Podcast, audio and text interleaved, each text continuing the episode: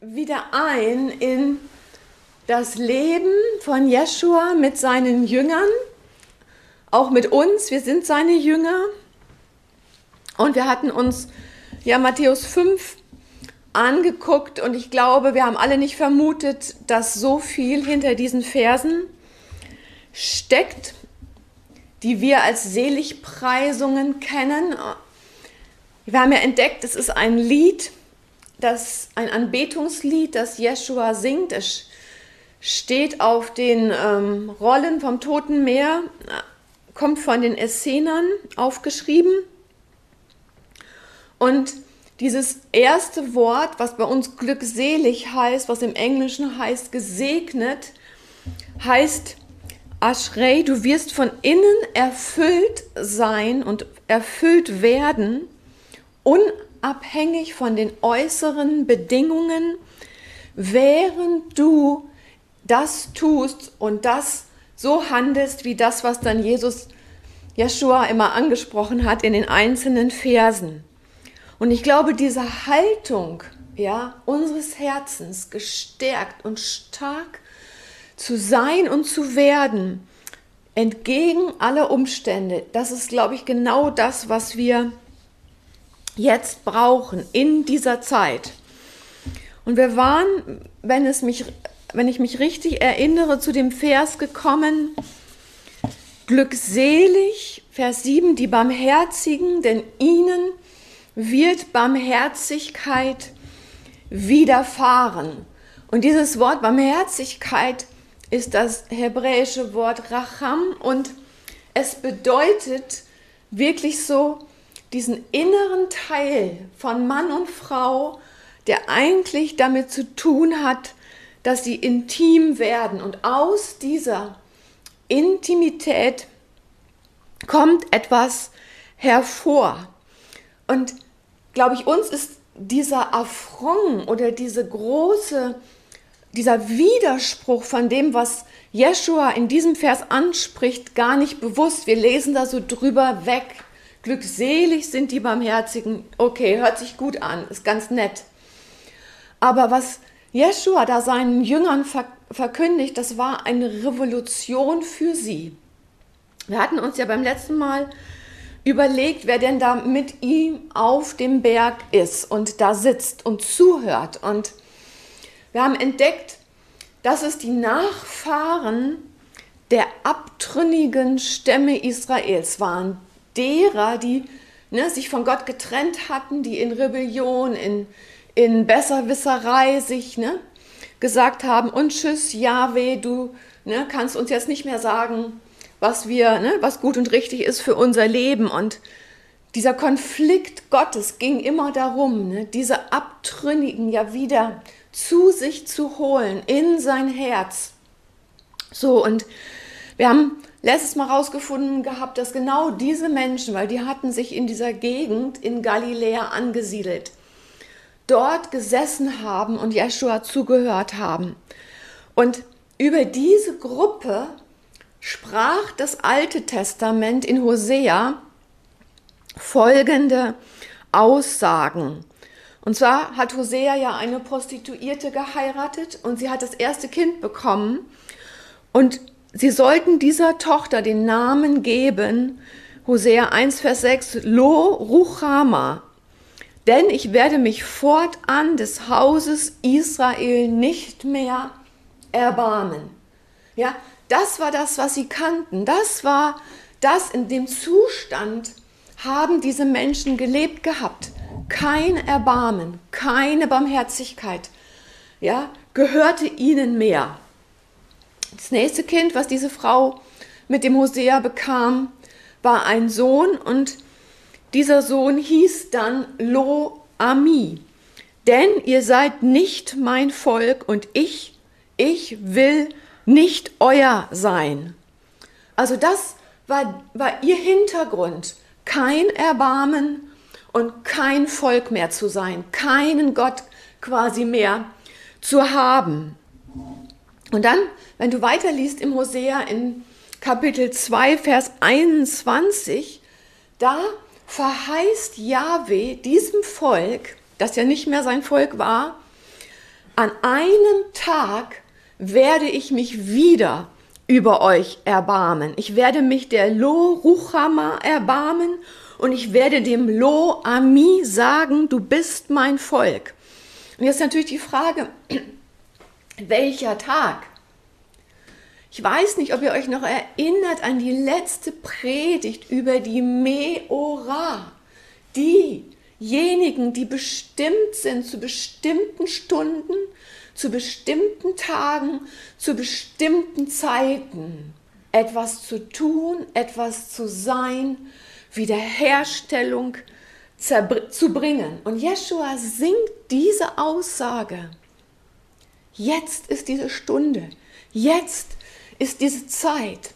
Ihr seid diese bestimmten, berufenen Leute, die vor Grundlegung der Welt mit Gott darüber übereinstimmt haben, über ihre Schriftrolle, die gesagt haben, genau zu dieser Stunde komme ich und bin Teil der Wiederherstellung, Vater, die du geplant hast. Und Jeshua singt diesen Lo Ami, Lo Ruchama, singt er, Erbarmen, Barmherzigkeit, gehört euch. Was für eine frohe Botschaft, was für ein, ein totaler Wechsel in ihrem Leben. Aus der Abtrennung, aus dem Verstoßensein, aus dem überhaupt keinen, keinen Zugang zu Gott mehr zu haben, hin zu dem, der aus dem den Inneren geboren wird, aus dem Erbarmen Gottes, als Sohn und Tochter des Vaters. Was für eine gute Botschaft. Matthäus 5, Vers 8. Glückselig, die reinen Herzens sind, denn sie werden Gott schauen. Ja? Und wieder, überlegt mal, diese Gruppe von Menschen, die da saßen, die hatten keine Erlaubnis, in den Tempel zu gehen, weil die waren ja nicht wirklich Juden, die waren ne, die, die Verstoßenen, die wieder eingewandert sind. Und es war damals so, dass die bestehende Bevölkerung der Israelis ihnen das Leben echt schwer gemacht hat. Sie durften nicht einfach in den Tempel, sie durften nicht in die ähm, Zeremonien und Traditionen sich wieder quasi wie einklinken. Sie waren wirklich ausgestoßen. Sprich, sie konnten Gott im Heiligtum nicht sehen.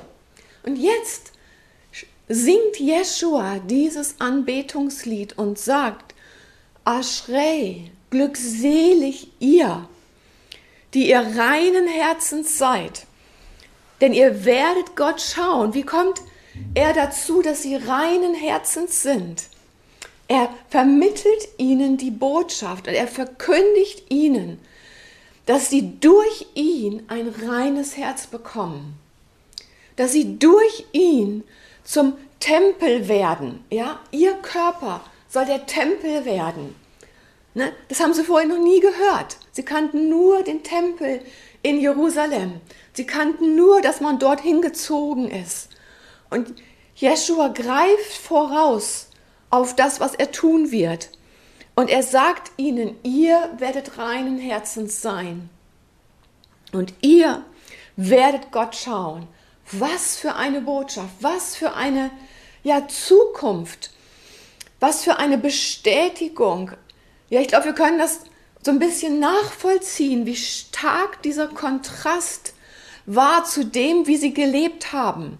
Ja, also neben der Schikane der Juden, ja, diesem Ausgeschlossensein, diesem nicht wirklich wieder in die Gemeinschaft zu kommen, ja, weil sie ja die Ausgestoßenen waren, hatten sie ja außerdem noch die Bedrückung durch die Verfolgung der Römer. Und Jeschua singt ihnen, ihr seid meine Angenommenen, ihr seid meine, die mein Barmherzigkeit, mein Erbarmen bekommen, ihr seid mein Volk. Ihr seid die, die reinen Herzens sind, die Gott schauen, die Gott sehen. Was für eine Botschaft, was für ein, eine Wiederherstellung, die auch für uns gilt, die wichtig ist, dass wir sie erleben, dass wir hineingehen in die Tiefe dieser Botschaft.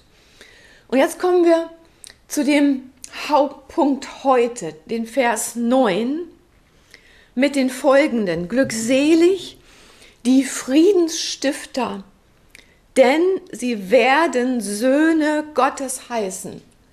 Ne? Frieden war sicherlich für sie damals auch ein Fremdwort ne? mit dieser Auseinandersetzung der Besatzung durch die Römer.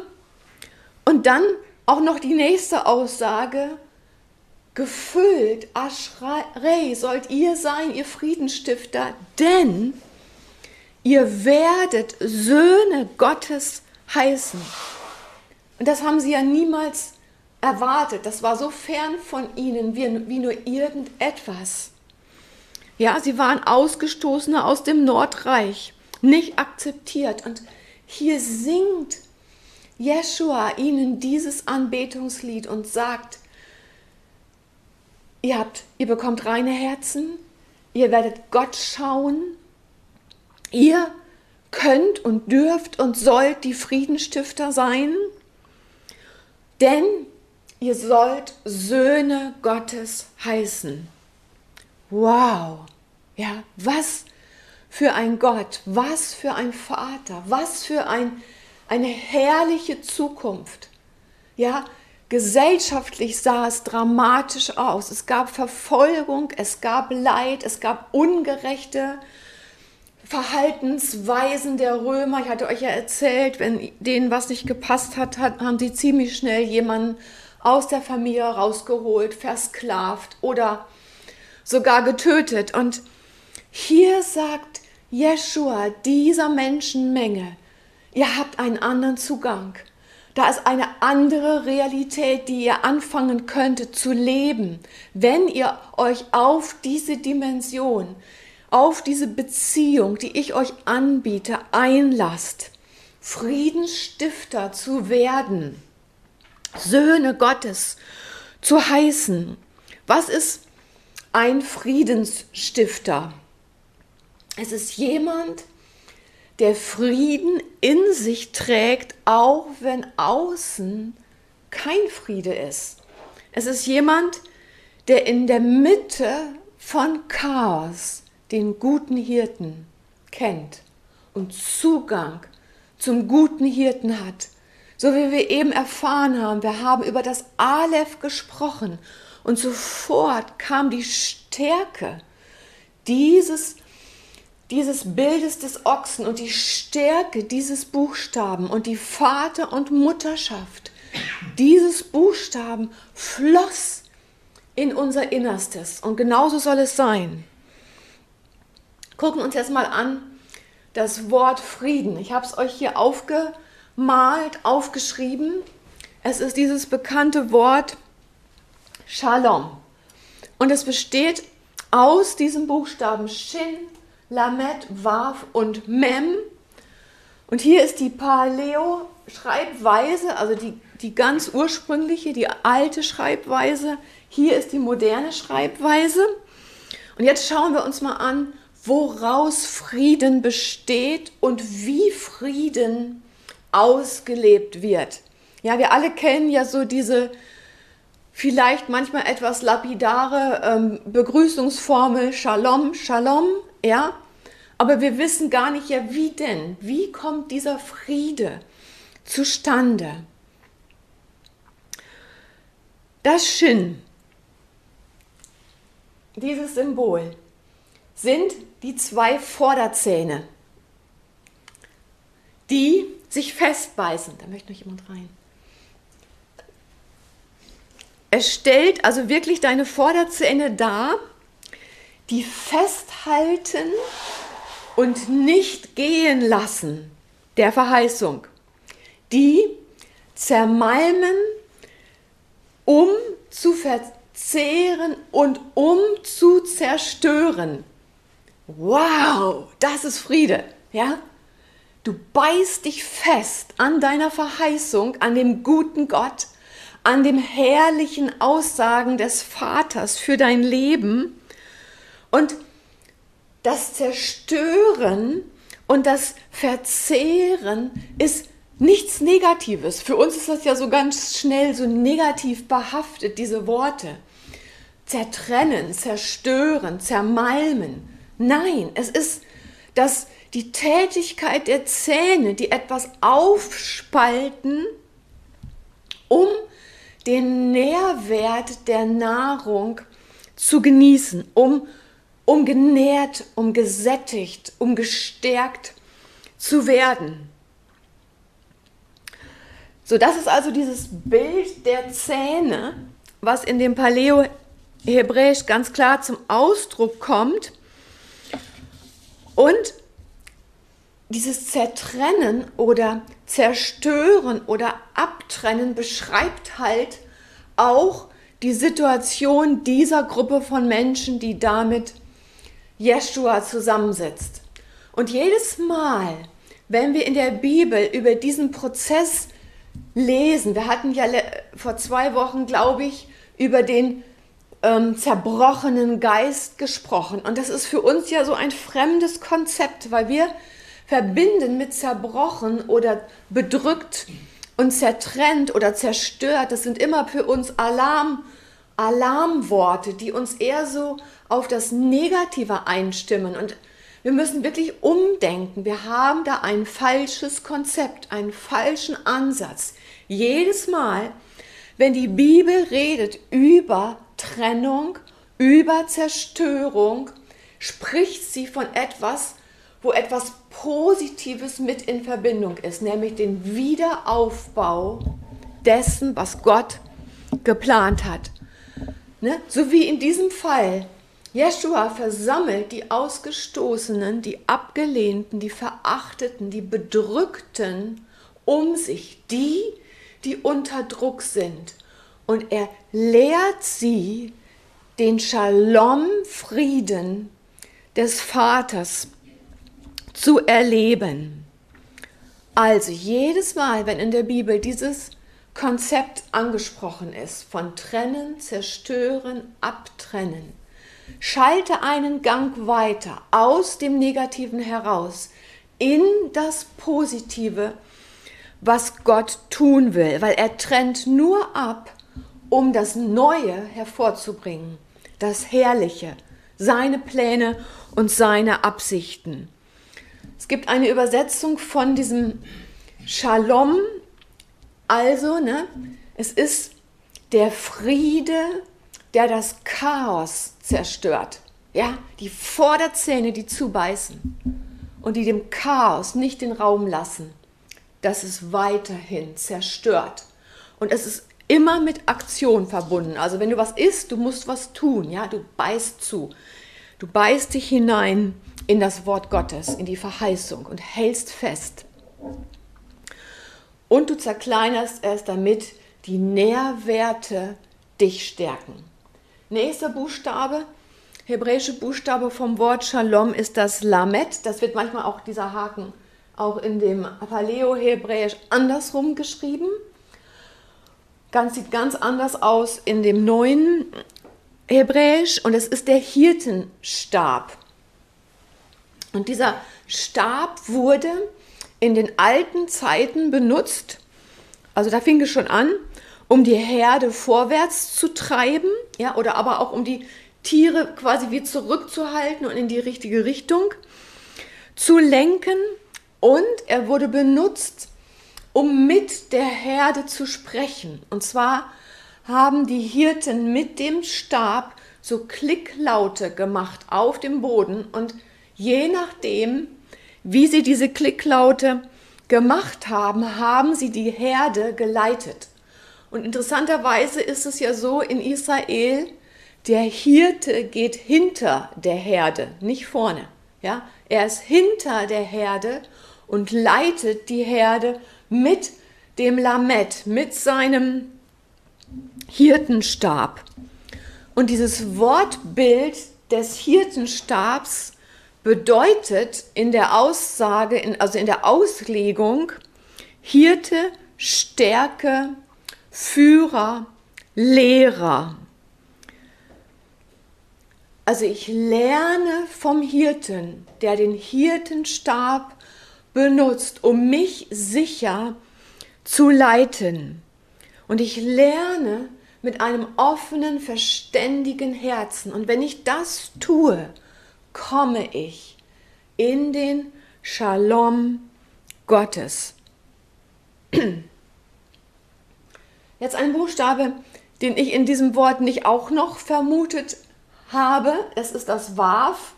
Also ne, wir, wir haben ja immer die, die Konsonanten, die Vokale fehlen. Und für mich habe ich immer gedacht, dass Shalom besteht aus Shin, Waf und Mem. Nein, es besteht aus, äh, äh, nein, aus Shim, Lamet und Mem. Und es besteht aber eben auch noch aus dem Waf. Was ist das Waf? In dieser alten hebräischen Form ist es ähm, der Zelthering oder der Nagel, der eingeschlagen wird, um etwas zu verbinden und etwas sicher zu machen. Es sichert etwas an seinem richtigen Platz. Zum Beispiel den Wohnort, ne? weil sie haben ja ganz oft in Zelten gelebt, ja. Also es brauchte das Waf, den Zelthering, um den Wohnort zu sichern, um zwei Sachen miteinander zu verbinden, um sie sicher zu machen. Im neuen Hebräisch sieht es eben so aus, ja, wenn ich eher so diese Verbindung des Wafs zwischen Himmel und Erde. Das Waf sichert die Himmel zu Erdverbindung. Und es ist der sechste Buchstabe des hebräischen Alphabets und sechs ist die Zahl des Menschen.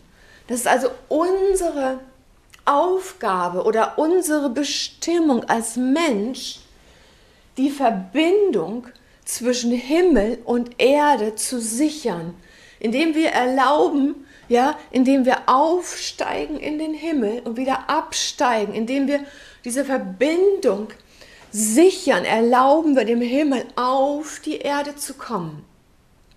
Durch uns. Wir sind das Waf.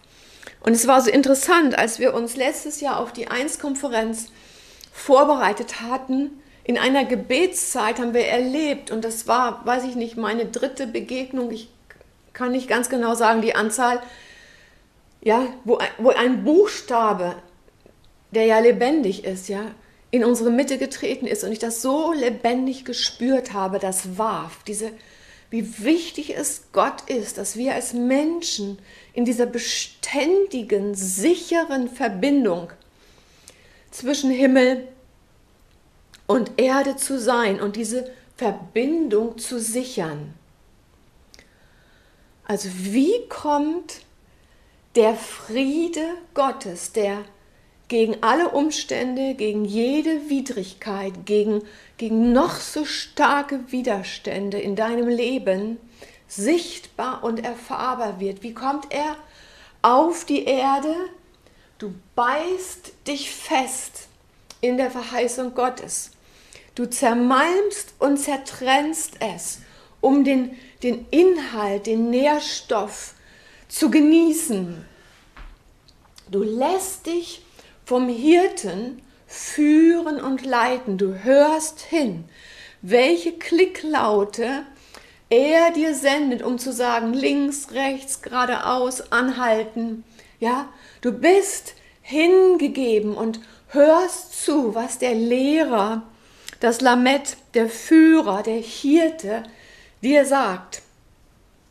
Und du machst dich eins als Mensch. Du sicherst die Verbindung zwischen Himmel und Erde. Du erlaubst im Himmel durch dich auf die Erde zu strömen. Jetzt kommen wir zum Mem. Und dieses Mem sind quasi wie die Kräusel ja, der Wasseroberfläche. Das steht für Wasser, für Wasserfläche, Flüssigkeit, für massive oder große Mengen an Wasser, die für Chaos stehen oder in dem wahren Sinne, den wir jetzt ja kennenlernen, für die Mysterien Gottes. So immer wenn es chaotisch ist, darfst du wissen, dahinter steckt ein Geheimnis Gottes für mich, das ich entdecken darf und entdecken soll. Jedes Mal, wenn Chaos in deinem Leben ist, ist das nur die Oberfläche. Geh tiefer, geh rein, frag Adonai, frag den Vater, was möchtest du mir sagen?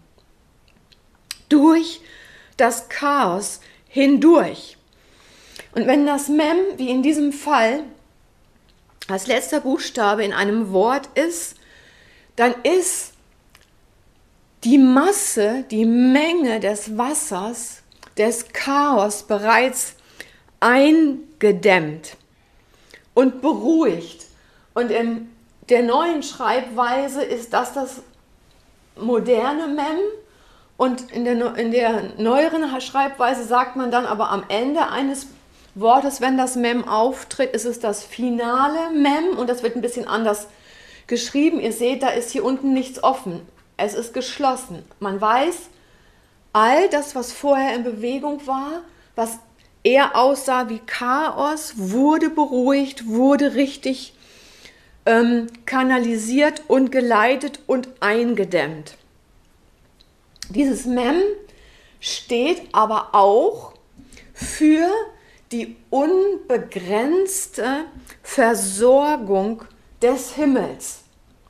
Ja, also dieses Mysterium des was aufgewühlten Wassers, wo ich hineingehe in das Mysterium Gottes, um die Geheimnisse Gottes hervorzuholen durch mich als das warf, um die Geheimnisse des Himmels auf diese Erde zu bringen, die gleichzeitig die Versorgung des Himmels sind. Nur so als Be ähm, Nebenbeispiel, Adam, ja, ist das Aleph und das Dalet und das Mem, ja. Also, ne, die offene Tür, wo die Versorgung des Himmels in, in der riesigen Ausmaß des Himmels auf die Erde kommt. Das war die Aufgabe von Adam. Hat er das gemacht? Nein, wir wissen es. Er hat es ja leider nur zu einem ganz begrenzten Maße gemacht. Aber das war der Auftrag des Menschen. Die offene Tür, die die Stärke des Alephs zusammen mit der chaotischen großen Menge der Versorgung des Himmels auf die Erde bringt. Durch den Menschen. Und ich glaube, wir haben immer noch diesen Auftrag als WAF, das zu tun. Ich möchte zu diesem wichtigen Thema Geheimnis noch eine Bibelstelle lesen aus Daniel 2, Vers 20 und 22, weil Gott uns ja in letzter Zeit immer wieder damit, äh, ja, uns darauf hinweist, wie wichtig es ist, dieses Konzept zu verstehen. Daniel 2, Vers 20 bis 22. Daniel begann und sprach, gepriesen sei der Name Gottes von Ewigkeit zu Ewigkeit, denn sein ist beides, Weisheit und Macht. Er führt andere Zeiten und Stunden herbei. Ich weiß nicht, ob es da bei dir klingelt, ne? Er führt andere Zeiten und Stunden herbei. Ja, wer waren die Meora, die, die für bestimmte Zeiten und Stunde, Stunden, geht nicht, und Tage von Gott vorbereitet wurden. Das bist du, das bin ich.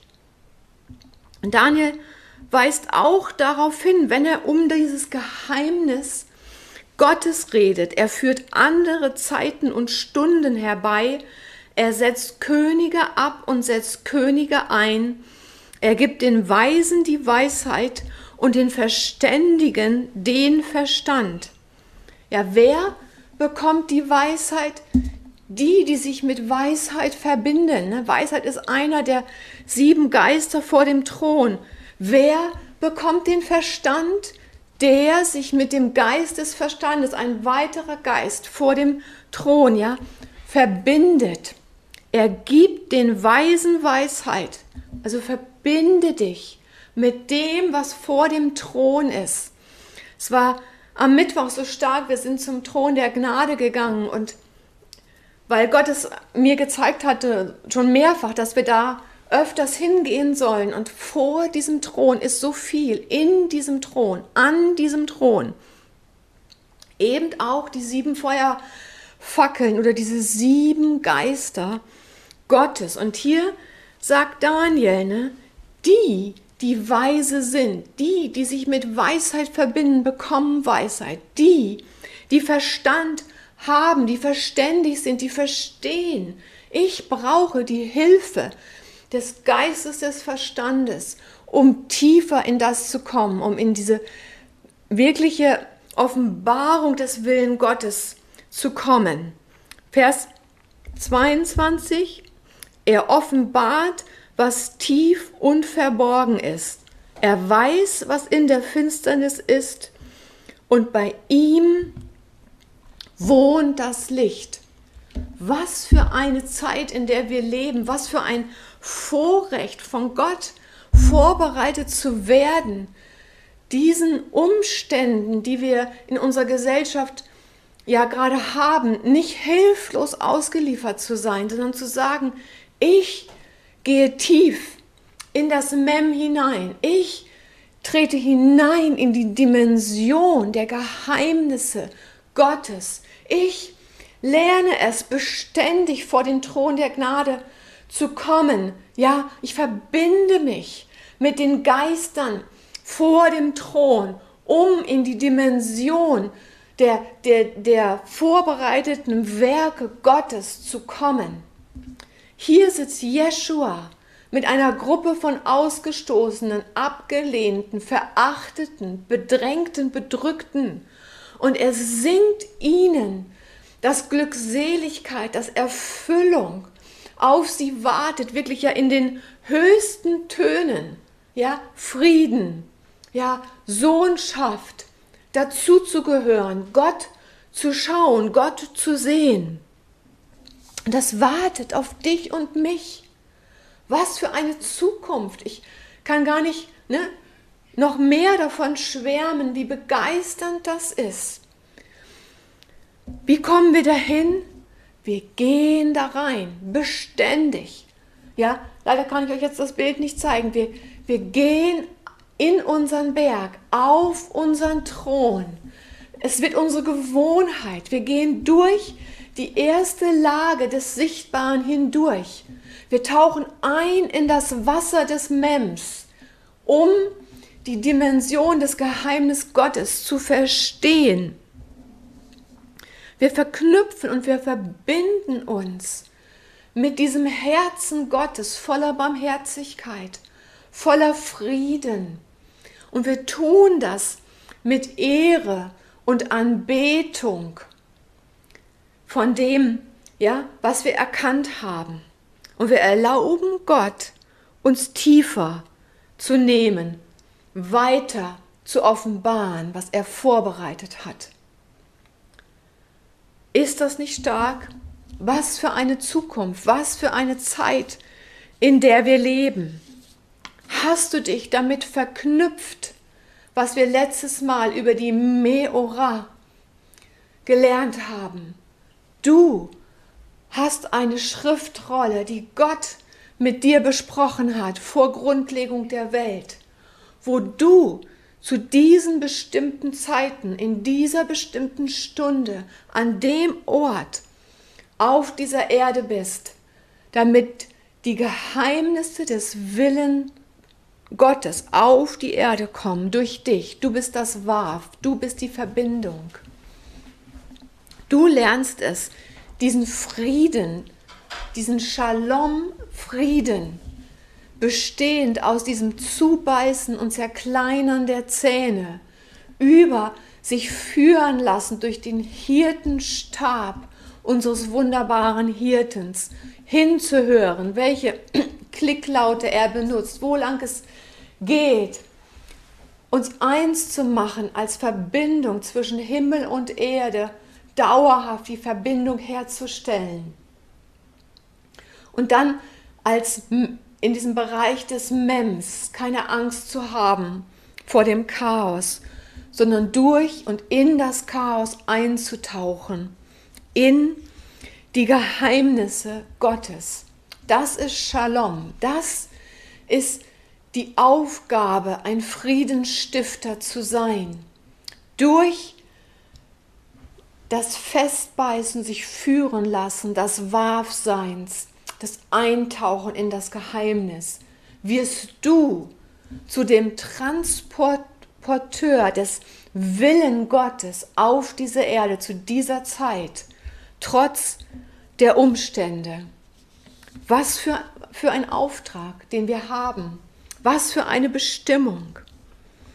Darum ist es so wichtig, dass wir uns in dieser Gruppe, ne, dass wir uns darauf einstimmen, dass diese Normalität des Alltags, das ist ein Teil unseres Lebens, aber wir lernen immer mehr gleichzeitig im Himmel zu sein, gleichzeitig uns auf das einzulassen, was Jeshua vor Grundlegung der Welt für uns vorbereitet hat. Wie bringen wir das auf die Erde? Indem wir Shalom leben, das ist die eine Sache. Und jetzt geht diese Seligpreisung noch zwei Verse weiter. Das ist der Vers 11, da heißt es, Glückselig seid ihr, wenn sie euch schmähen und verfolgen und jedes böse Wort lügnerisch wider euch reden werden, um meinetwillen. Und Vers 12, freut euch und frohlockt, denn euer Lohn ist groß in den Himmeln, denn also haben sie die Propheten verfolgt, die vor euch waren. Was für eine Aussage. Aschrei, innerlich erfüllt, gesättigt, versorgt mit allem, was du brauchst, während sie dich schmähen und verfolgen und jedes böse Wort lügnerisch wider dich reden. Ja, was ist das für ein, eine Erfahrung? Ja, du wirst verleumdet. Es wird mit böser Absicht gegen dich gehandelt, gegen dich gesprochen. Du wirst falsch angeklagt, ja. Ein falsches Zeugnis wird gegen dich erhoben. Aber du gehst in den Shalom. Du benutzt deine Vorderzähne. Du bleibst in der Verbindung zum Himmel. Und du gehst noch ein Stück weiter. Das haben wir letztes Mal schon besprochen und gelernt, was dieses ähm, Wort Gerechtigkeit und Regierung bedeutet, was wir gesehen haben letztes Mal, was Avram für uns entdeckt und vorgelebt hat. Ihr könnt euch noch erinnern vielleicht, Avram, 1. Mose 15, Vers 1 bis 6, ja, hatte echte Probleme. Er war aus seiner Familie, aus seiner Verwandtschaft herausgegangen in etwas Unbekanntes, weil Gott ihn gerufen hat. Und er hat Segen erlebt, aber er hat auch erlebt, dass der verheißene Same ihm nicht gegeben wurde.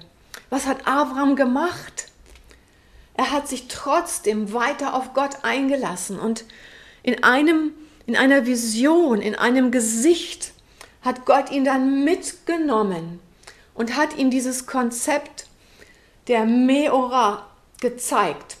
Das werde ich euch dann noch ein anderes Mal erklären, wenn ich das euch auch wieder bildlich ähm, zeigen kann. Und nachdem Avram diese Begegnung mit Gott hatte, nachdem er in dieser anderen Dimension mit Gott war. Und du und ich, wir gehören dahin, immer wieder, Tag und Nacht, dürfen wir Begegnungen mit dieser anderen Dimension in dem Mysterium Gottes haben. Das ist dein und mein, meine Berufung und Bestimmung als Waf, diese beständige Verbindung zum Himmel zu sein und anderen Menschen das wiederzuspiegeln und zu geben, was im Himmel vorbereitet ist. Und Avram hat das verstanden. Er hat gemerkt, obwohl ich kinderlos bin, obwohl ich leide, obwohl meine Umstände mir sagen, du wirst es nicht schaffen, du hast nicht den erwünschten Erfolg, den du dir gedacht hast, schaue ich in einer Vision in die Dimension Gottes und entdecke, was Gott vorbereitet hat, wie Gott es geplant hat. Und dieser Blick, dieses sich einlassen von Avram auf die Dimension Adonais, haben wir letztes Mal entdeckt, nennt die Bibel in Vers 6 und er rechnete es ihm zur Gerechtigkeit. Das ist für uns ein Muster, ein ganz wichtiges Muster, dass, dass wir leben dürfen und leben sollen, so wie Abraham. Ja? Wir lernen in die Dimension des Himmels einzutreten, beständig auf unseren Thron, in unserem Berg zu gehen. Und dieses Wort rechnen hieß ja, ähm, oh, ich kann das glaube ich nicht aussprechen, Chaschaff. Und es bedeutet der Prozess der Gestaltung eines Handlungsmusters. Also für uns als Nachfolgen Abrahams ist das das Handlungsmuster. Du trittst ein in den Bereich des Himmels, auf deinen Thron, in deinem Berg. Und dann machst du Folgendes, da sind Menschen, da sind Umstände, die dich verrückt machen, die dich ängstigen, die dich, die dir große Brocken in den Weg stellen wollen, ja, die dich anklagen. Und du gehst auf deinen Thron in deinem Berg, weil du entdeckt hast, ich bin Teil der Meora, der Vorherbestimmten. Ich habe Königtum in mir. Ich bin nicht hilflos. Ich bin nicht nur ein Mensch. Ich habe einen Zugang zu den Dimensionen des Himmels. Und ich schaue auf die Probleme. Ich schaue auf die Anklagen, auf die Menschen, die gegen mich kommen. Aber ich bin auf meinem Thron, in meinem Berg. Und ich sehe, was Gott sieht. Und das, was ich dann sehe, das, was Gott mir zeigt, spreche ich, setze ich frei. Weil wie regiert ein König oder ein Richter? Und das, dieses Wort König und Richter finden wir in diesem Wort Gerechtigkeit. Das war ja 1. Mose 15, Vers 6. Er glaubte Jahwe und er rechnete, das heißt dieses Handlungsmuster, was Abraham entwickelt und entdeckt hat, es ihm zur Gerechtigkeit. Und dieses Wort Gerechtigkeit bedeutet Recht, Richter, Herrscher, König. Also wenn du und ich in Gerechtigkeit leben, sind wir ein Richter, ein Herrscher, ein König und wir haben das Recht, das heißt, wir sitzen in unserem Berg auf unserem Thron. Wir schauen in die Dimension Gottes, in den Himmel. Wir werden vertraut mit den Antworten Gottes aus dem Himmel. Und als König auf dem Thron oder als Richter auf seinem Stuhl sprechen wir Leben sprechen wir die Gesetzmäßigkeiten Gottes, setzen wir den Sieg des Himmels über die Umstände frei. Wie stark ist das? Ja?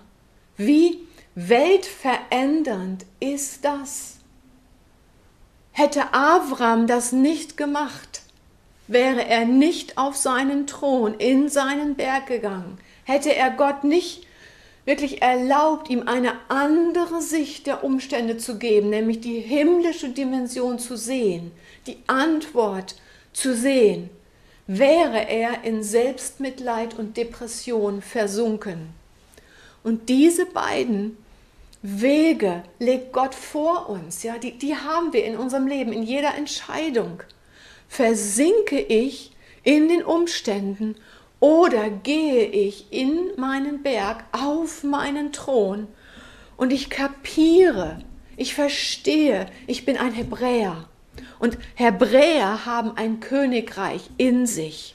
Hebräer sind die, die so glauben wie Avram, die dem Muster, dem Handlungsmuster der Gerechtigkeit folgen, die, die auf die Umstände schauen, auf die Menschen, die ihm, ihnen Böses wollen und die Leben sprechen, die Leben freisetzen.